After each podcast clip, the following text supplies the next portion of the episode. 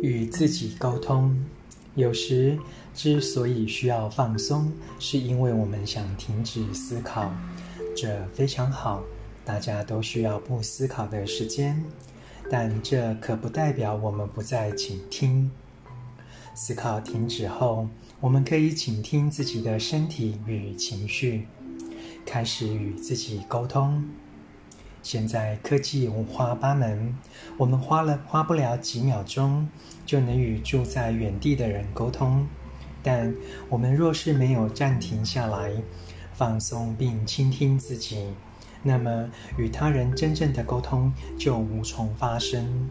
成都一行禅师怎么松？